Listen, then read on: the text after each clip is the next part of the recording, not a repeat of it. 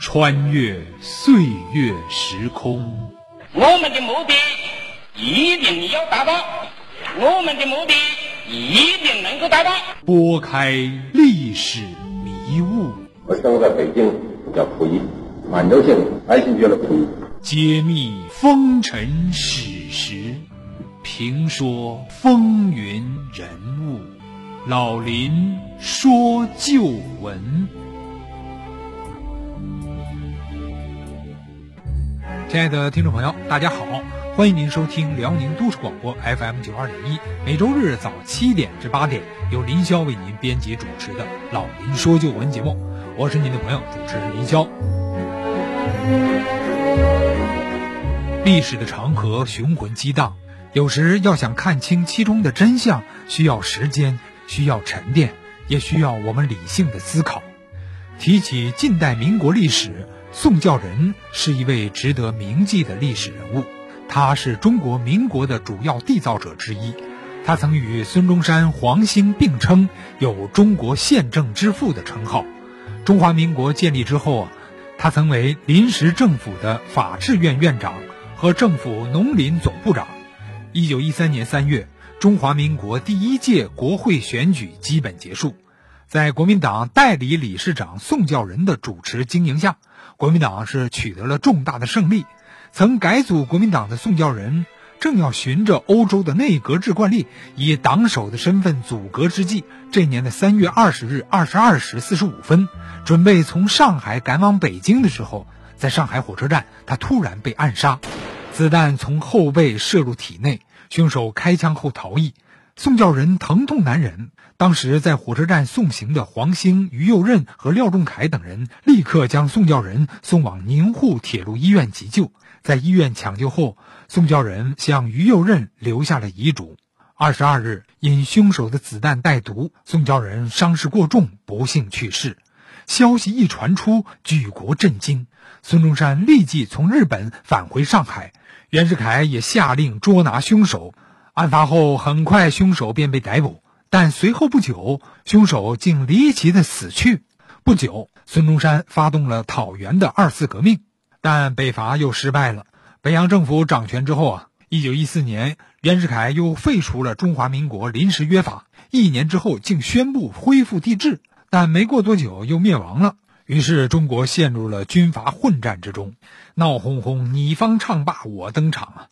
如果宋教仁不被杀死，那民国的历史，中国的近代史就可能是另外一番样子。那究竟谁是杀害宋教仁的幕后黑手呢？是袁世凯，还是像电影《建党大业》中所表现的那样，是曾经孙中山的部下陈其美，亦或还是当时的总理赵秉钧？对于这个疑案啊，历史上可以说是众说纷纭。今天呢，我们就来仔细的分析一下历史的前前后后。宋教仁是民国的主要缔造者之一，他与孙中山、黄兴并称中国宪政之父。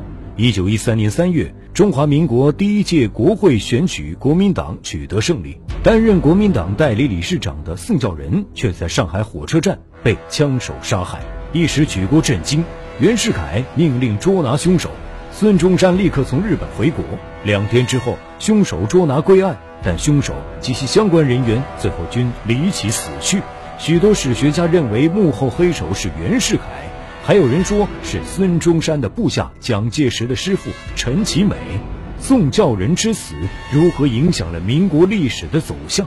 请听老林说旧闻：宋教仁被杀案。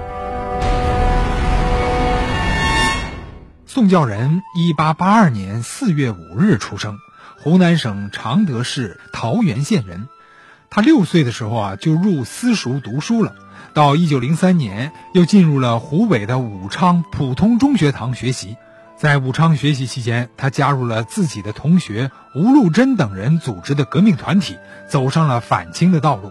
一九零三年八月，宋教仁又与来到武昌的黄兴相识，并且志趣相投，成为挚友。一九零四年二月，华兴会在长沙成立，黄兴任会长，宋教仁任副会长。一九零四年，他们参加的长沙起义失败了，于是呢，宋教仁前往了日本，进入了京都政法大学、早稻田大学学习政治。在留日期间，他对资本主义的社会制度特别感兴趣，广泛的阅读了西方资本主义政治学说和社会制度方面的书籍。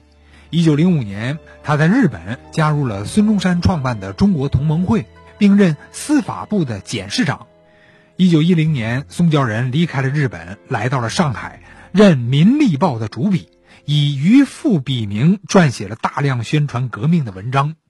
一九一一年十月十一日，湖北军政府在武昌成立，宋教仁致力于建设民主共和国政权，大力宣传革命宗旨。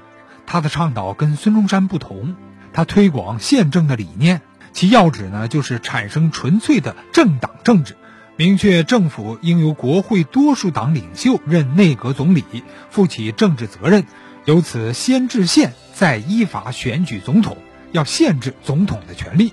一九一一年年底，辛亥革命爆发后，民国尚未确立，在同盟会的首脑会议上。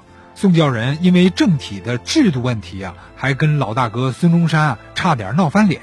宋教仁主张内阁制，而孙中山则坚持总统制，称五人不能对唯一致信推举之人而辐射防治之法度，就是我们不能对推举的唯一之人又设法防治他，于以不肯寻诸人之意见，自居于神圣最优，以误革命之大计。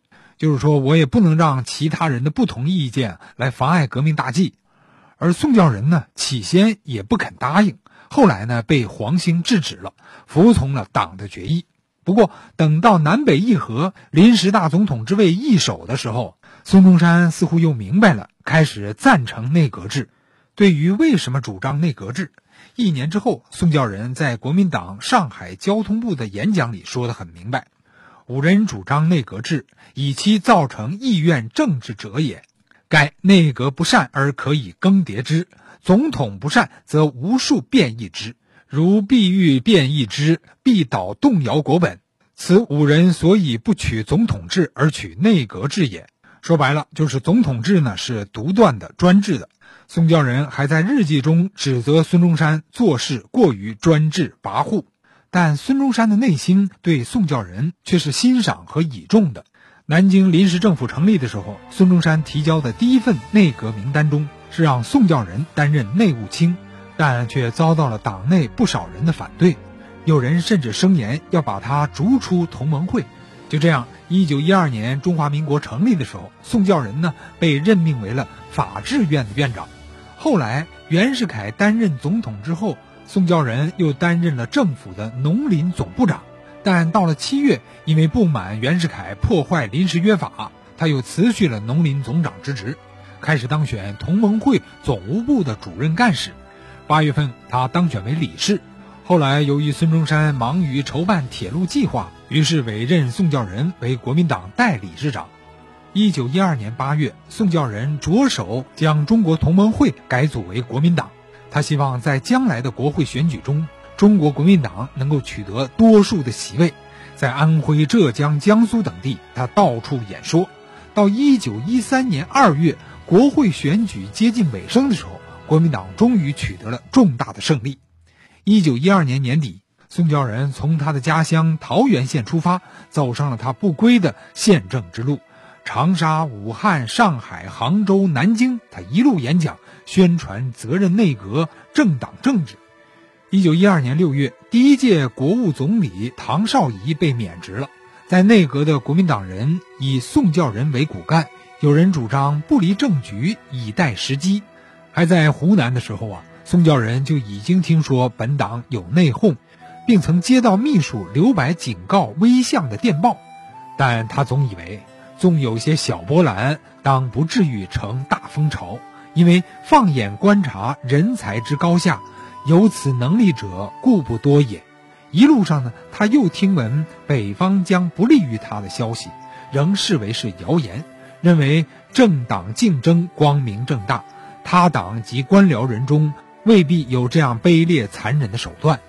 即使并非谣言，也不能由此懈怠自己的责任，故而镇定自若，不为所动。而实际上，同盟会内部的分歧啊，早已是冰冻三尺。胡汉民在自传中认为，宋教仁在日本就学习了政党纵横之术。辛亥前后，内协黄兴为重，外与赵凤昌、张謇、熊希龄相结纳。立宪派人因乐之已尽，宋之声誉骤起。黄兴不敢夺首领之位，初始欲代宋为总统，己为总理。一九一三年二月十三日，宋教仁自汉口沿江东下，倡导和推广宪政理念。二月十五日，他抵达了上海，寄住在同福路二十一号的黄兴家中。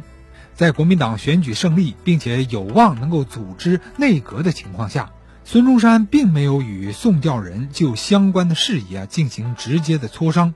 他经与袁世凯政府的协商，于二月十日赴日本。进行了考察和访问，而到了二月十九日，宋教仁在国民党上海交通部发表演讲，明确的撇开了孙中山发明的五权宪法，而大讲他自己的三权分立的宪政和南北议和的设想。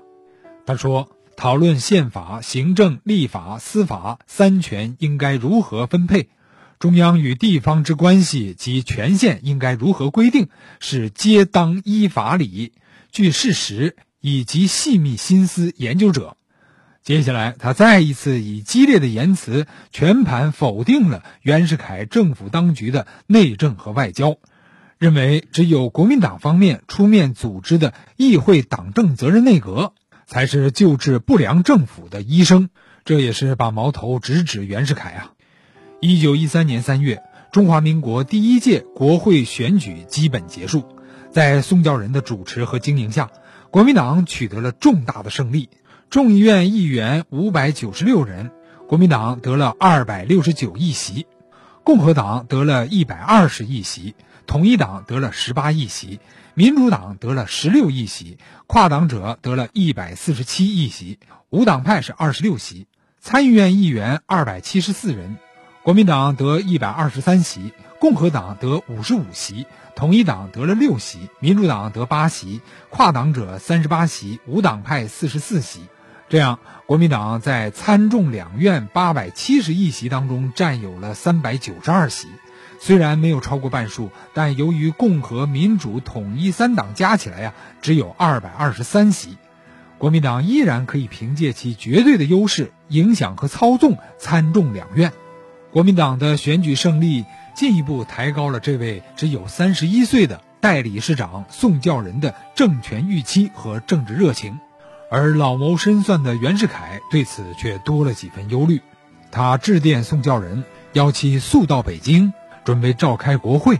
宋教仁哪里想到，改变他生死命运的拐点，也是民国裂变的导火索，就将在他的身上发生了。